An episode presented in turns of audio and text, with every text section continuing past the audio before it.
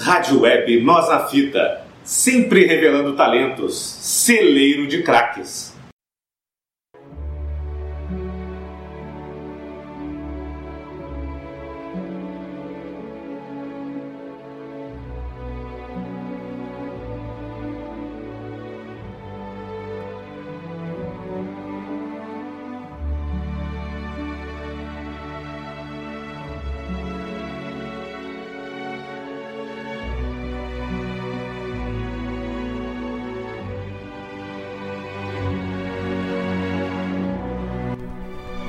Saudações, amigos das letras! Nesta semana, Érico Lopes Veríssimo, que nasceu em Cruz Alta no dia 17 de dezembro de 1905, de família abastada que se arruinou, Érico Veríssimo era filho do farmacêutico Sebastião Veríssimo da Fonseca e da dona de casa Abegaí Lopes, dita Dona Bega. Tinha um irmão mais novo, Enio, e uma irmã adotiva, Maria. Quando tinha 4 anos de idade, Érico ficou gravemente doente e, após ser levado a vários médicos, foi finalmente diagnosticado com meningite complicada com broncopneumonia pelo médico Olinto de Oliveira, cujo tratamento salvou sua vida.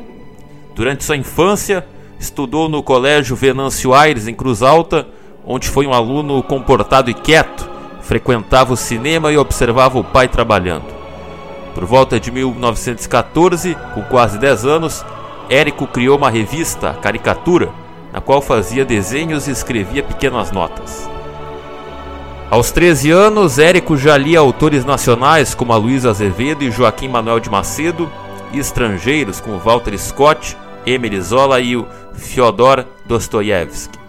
Em 1920 foi matriculado no extinto Colégio Cruzeiro do Sul, hoje o Colégio IPA, um internato de orientação protestante de Porto Alegre, deixando sua namorada Vânia em Cruz Alta. No novo colégio, Veríssimo foi por muito tempo o primeiro aluno de sua turma, embora tivesse aversão à matemática. Em seu último ano letivo, o jovem Érico chegou a sofrer de claustrofobia e de pesadelos. Em dezembro de 1922, Terminados os estudos do filho, seus pais se separaram. As diferenças do casal eram notáveis. Sebastião era um homem gastador e mulherengo e Dona Bega uma mulher econômica e reclusa. Érico, sua mãe e seus irmãos passaram então a morar na casa dos avós maternos. Endividado, o pai perdeu a propriedade da farmácia. No ano seguinte, Érico empregou-se como balconista no armazém do tio Américo Lopes e depois no Banco Nacional do Comércio. Durante esse tempo, transcrevia obras de Euclides da Cunha e de Machado de Assis, dentre outros escritores, e tomou gosto pela música lírica. Também aprofundou mais ainda a leitura de escritores nacionais e estrangeiros. Em 1924, para que o irmão Enio pudesse frequentar o ginásio, a família mudou-se para a capital gaúcha, mas, após um ano de extremas dificuldades financeiras, retornou a Cruz Alta. Em 1926, Érico se tornou sócio da Farmácia Central junto com um amigo de seu pai, mas o novo empreendimento faliu em 1930, deixando uma dívida que só conseguiria liquidar 17 anos depois. Além de farmacêutico, Érico também trabalhou como professor de literatura e língua inglesa à época. Em 1927, Érico Veríssimo conheceu sua futura esposa, Mafalda Rauffenvolpe, então com 15 anos, e os dois ficaram noivos em 1929.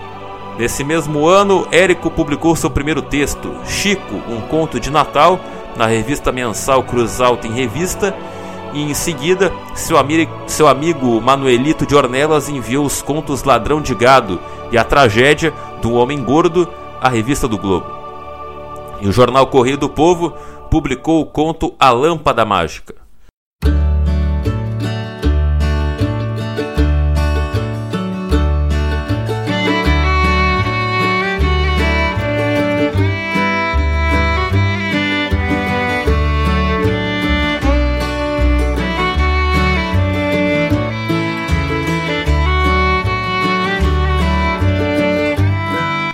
Em uma manhã de outubro de 1930, Érico despediu-se de seu pai Sebastião, que, engajado na Revolução de 30, resolveu mudar-se para Santa Catarina. Foi a última vez que se viram. Desempregado após a, a falência de sua farmácia, em dezembro de 1930, Érico mudou-se novamente para Porto Alegre, disposto a viver de seus escritos. Mafalda, sua noiva, permaneceu em Cruz Alta. Veríssimo então foi contratado como secretário de redação da revista do Globo e em seu tempo livre encontrava-se com intelectuais da época como Mário Quintana e Augusto Meyer no bar Antonello no centro da capital. Em 1931, Érico eh, regressou, né, voltou à Cruz Alta para se casar com Mafalda e os dois passam a morar em Porto Alegre, onde Érico havia obtido certa estabilidade financeira. Eles tiveram dois filhos, Clarissa Veríssimo, que nasceu em 1935, e o também escritor Luiz Fernando Veríssimo, que nasceu um ano depois, em 1936. O casamento deles foi duradouro e Érico escreveu mais tarde que, sem a paciência e o bom senso da esposa, sua carreira de escritor teria sido impossível. Para complementar o orçamento da revista do Globo, Veríssimo começou a traduzir livros do inglês para o português. A primeira tradução foi da obra O Cineiro, né, The Ringer, de Edgar Wallace.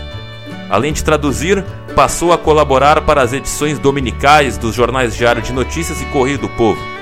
Promovido a diretor da revista do Globo em 1932, Érico começou a indicar mais livros estrangeiros para tradução e publicação. No mesmo ano, ele, ele publica sua obra de estreia, Fantoches, uma coletânea de contos, em sua maioria na forma de pequenas peças de teatro. Contudo, as vendas do livro não foram boas e um incêndio destruiu o local onde estavam armazenados os, os exemplares restantes. Em 1933, Érico Veríssimo traduziu o célebre livro Contraponto, né, Point Counterpoint, de Aldous Huxley, e publicou seu primeiro romance, Clarissa, cujos 7 mil exemplares foram vendidos em 5 anos. Seu segundo romance, Caminhos Cruzados, publicado em 1935, chegou a ser considerado subversivo pela Igreja Católica e pelo Departamento de Ordem Pública e Social, levando seu autor a ser interrogado pela polícia a respeito de sua orientação política.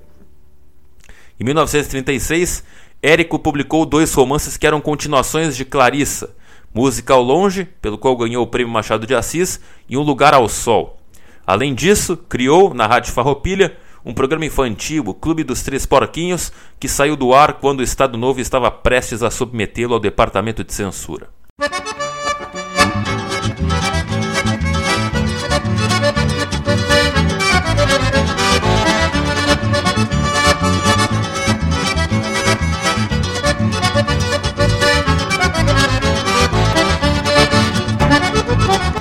1938, Érico Veríssimo publicou sua primeira obra de repercussão nacional e internacional, Olhai os Lírios do Campo, que foi traduzido do inglês ao indonésio. Foi a partir daí que Érico Veríssimo pôde fazer da literatura uma profissão de fato.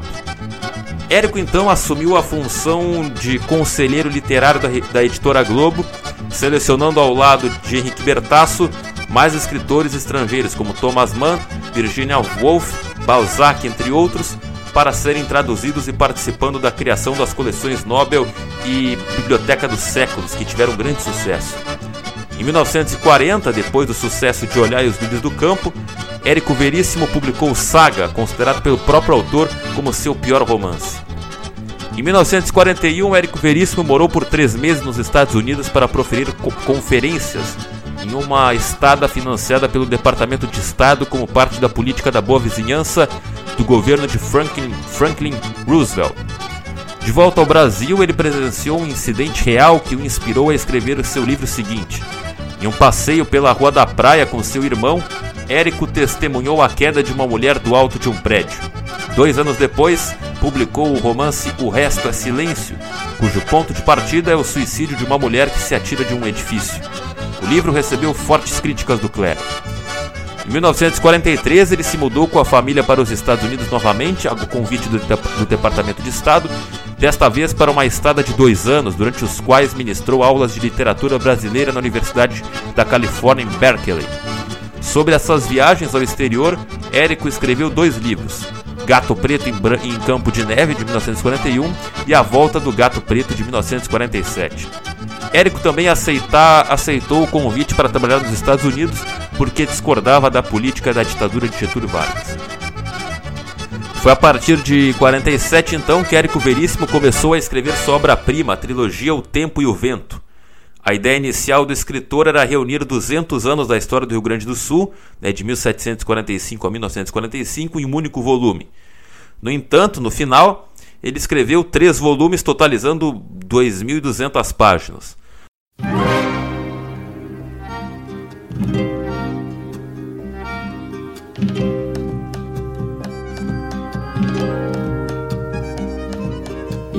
Mientras que tomo un trago, me acuerdo haber conocido um certo capitão Rodrigo, não guardava medo em seu coração. O primeiro volume, O Continente, foi publicado em 1949 e marca o momento mais importante da carreira de Veríssimo. De O Continente saíram alguns personagens primordiais e bastante populares entre seus leitores, como Ana Terra e o Capitão Rodrigo Cambará. Encontra-se colaboração também da sua autoria na revista Luso-Brasileira Atlântico. Em 1950, na Praia de Torres, Érico Veríssimo começou a escrever o segundo volume de O Tempo e o Vento, intitulado O Retrato, publicado no ano seguinte. Foi descrito por Érico como literariamente inferior a O Continente. Em 1952, novamente em Torres, Érico tentou escrever o terceiro e último volume da trilogia, mas acabou publicando Noite, 1954, o qual fez mais sucesso no exterior. No mesmo ano, foi agraciado com o Prêmio Machado de Assis pela Academia Brasileira de Letras. Entre 1953 e 1956, Érico voltou a residir nos Estados Unidos para assumir a direção do Departamento de Assuntos Culturais da Organização dos Estados Americanos em Washington. Neste cargo sucedeu a, ao, ao seu Amoroso Lima. Nessa época, tentou de novo escrever a última parte de O Tempo e o Vento, sem sucesso. Antes de embarcar de volta ao Brasil, Érico recebeu a notícia de que sua filha estava noiva de um americano, David Jaff. Clarice e David deram três netos a velhice. Em 1957, em Porto Alegre, Érico tentou mais uma vez escrever o último volume de O Tempo e o Vento, chamado O Arquipélago, mas acabou dando início a México, narrando sua viagem àquele país. Outra tentativa de finalizar o arquipélago ocorreu em janeiro de 58, infrutífera. Em abril do mesmo ano, relatou ter sentido algum problema no coração. Em 1961, Érico sofreu seu primeiro infarto do miocárdio. Após um repouso absoluto, volta a trabalhar na obra O Arquipélago. Quando decide viajar à Grécia com a esposa em 1962, Érico entrega o arquipélago pronto para ser publicado. No dia 12 de outubro de 1963, vítima de câncer de pulmão, faleceu a mãe de Érico aos 78 anos. No ano seguinte, Luiz Fernando Veríssimo, inesperadamente, casa-se com Lúcia Helena Massa e eles também deram três netos a Veríssimo. Passarinho que esposar não deu voou, porque o tiro partiu, mas não pegou. Passarinho me conta então, me diz por que, que eu também não fui feliz. Me diz o que eu faço da paixão que me devora o coração, que me maltrata o coração, que me maltrata o coração. Em 1965, Érico publicou o romance O Senhor Embaixador, no qual refletia sobre os descaminhos da América Latina. Ganhou então o Prêmio Jabuti na categoria Romance da Câmara Brasileira de Livros. Publica sua autobiografia em 66, O Escritor Diante do Espelho, que é ampliada mais tarde. No romance Incidente em Antares, de 1971, Érico traçou um apanhado da história do Brasil desde os primeiros tempos e enveredou pelo fantástico com uma rebelião de cadáveres durante uma greve de coveiros na fictícia cidade de Antares. Em 1972, na comemoração dos 40 anos de lançamento de seu primeiro livro, Érico relançou Fantoches com desenhos e notas de sua autoria. Em 1973, publica o primeiro volume do De Solo de Clarineta, sua segunda e ampliada autobiografia. Em 28 de novembro de 1975, morreu vítima de um infarto. A morte impediu de completar o segundo volume de sua autobiografia, programada para ser uma trilogia, além de um romance que se chamaria A Hora do Sétimo Anjo. No ano seguinte, foi publicado póstumamente o segundo volume de solo de clarineta, organizado por Flávio Loureiro Chaves. Por ocasião do falecimento de Érico, Carlos Drummond de Andrade publicou o poema A Falta de Érico Veríssimo. Érico então está sepultado no cemitério São Miguel e Almas. Várias obras de Érico Veríssimo foram adaptadas para o TV e o cinema, né? especialmente, grande maioria delas, O Tempo e o Vento. Além disso, foi feito um documentário intitulado Um Contador de Histórias, de 1974, dirigido por David Neres e Fernando Sabino, com narração de Hugo Carvano. Vamos a, a listar então os filmes e séries, novelas que se baseiam aí em obras do Érico Veríssimo. No cinema, Mira Los Lírios del Campo, filme argentino de 1947, né, baseado no livro Olhar os Lírios do Campo, com a direção de Ernesto Arancibia, roteiro de Túlio De Micheli e os atores José Olara e Maurício O filme brasileiro O Sobrado de 1956, né, que é baseado em Tempo e Vento, na segunda parte da trilogia. A direção o de Cassiano Gabus Mendes e Walter George Durst e, os, e tem no elenco Lima Duarte e Rosalina Granja Lima. Em 1970 foi lançado Um Certo Capitão Rodrigo, também baseado em Um Tempo e um Vento, com a direção de Anselmo Duarte e no elenco Newton Prado e Francisco de Franco. Em 71 foi lançado Ana Terra, né, outra, outra personagem do livro Tempo e o Vento, com a direção de Durval Gomes Garcia e no elenco Rosana Guessa e Geraldo Del Rey. Em 1985 foi lançado o filme Noite, que é inspirado no livro de mesmo título, com a direção de Gilberto Loureiro e no elenco atores como Paulo César Pereiro, Cristina Axé e Eduardo Tornaghi. E mais recentemente, em 2013, foi lançado o filme O Tempo e o Vento, né? baseado no livro também de mesmo nome. Com a direção de Jaime Monjardim, tem no elenco nomes como Tiago Lacerda, Cléo Pires, Marjorie Estiano, Fernanda Montenegro. Na televisão também várias adaptações de O Tempo e o Vento. A primeira foi em 1967 na novela, né, uma telenovela é, baseada no romance. Uma adaptação de Teixeira Filho, direção de Dionísio Azevedo, tinha atores no elenco como Carlos Zara, Georgia Gomide e outros.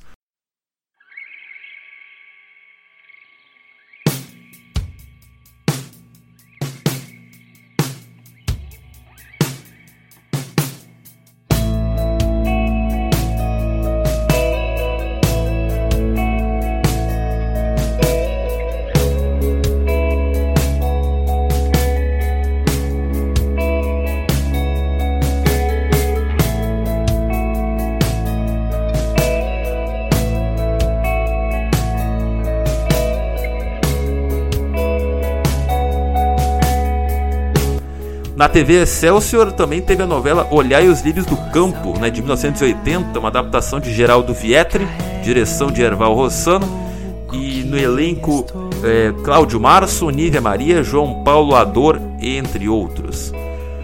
Na Rede Globo, em 1982, foi lançado O Resto é o Silêncio, né, minissérie baseada no livro com o mesmo nome, uma adaptação de Mário Prata, direção de Arlindo Pereira e no elenco, né, Carmen Monegal, Fernando Peixoto, entre outros.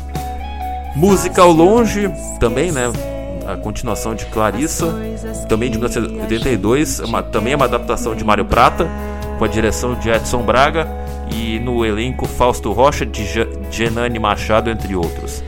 A TV Cultura também fez Um Tempo e o Vento, uma minissérie em 85, né, uma adaptação de Doc Comparato, direção de Paulo José e no elenco tinha Tarcísio Meira, Glória Pires, entre outros, né?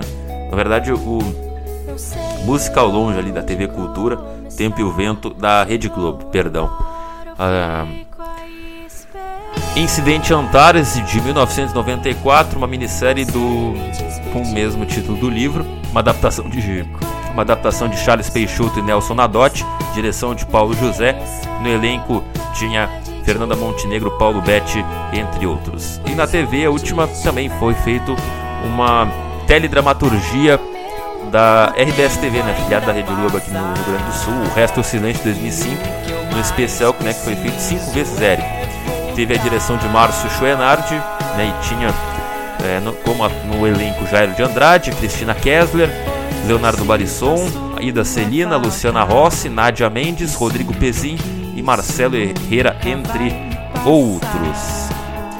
E antes então da gente finalizar nosso Amigos das Letras, é, você pode acompanhar este e outros programas no nosso facebook.com.br, no nosso Castbox, no nosso Spotify, nosso Instagram, no arroba web Rádio nosso site no www.webradionosmafita.minharadio.fm. É isso aí, amigos da NNF. Fique com uma declamação do poema A Falta que faz Eric Veríssimo, de autoria de Carlos Drummond de Andrade. Saudações, amigos das letras.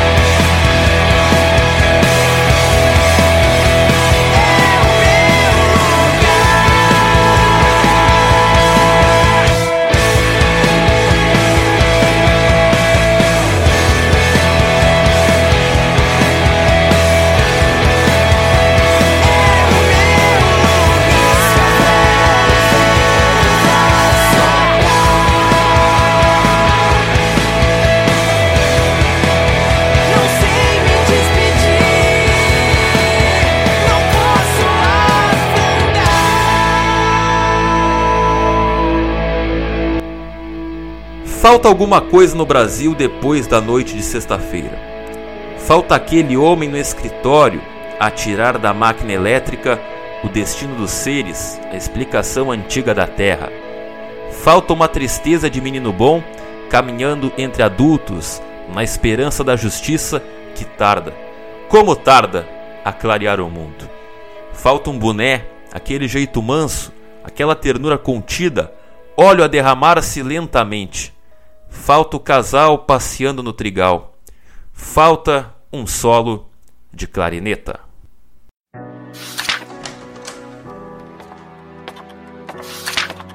O Amigos das Letras se propõe a falar sobre os grandes nomes da literatura. Autores, livros, textos, crônicas, contos, poemas, poesias. Tudo que for interessante, intrigante instigante e atrativo para o ouvinte leitor aqui na Web Rádio Nós na Fita, amigo das letras.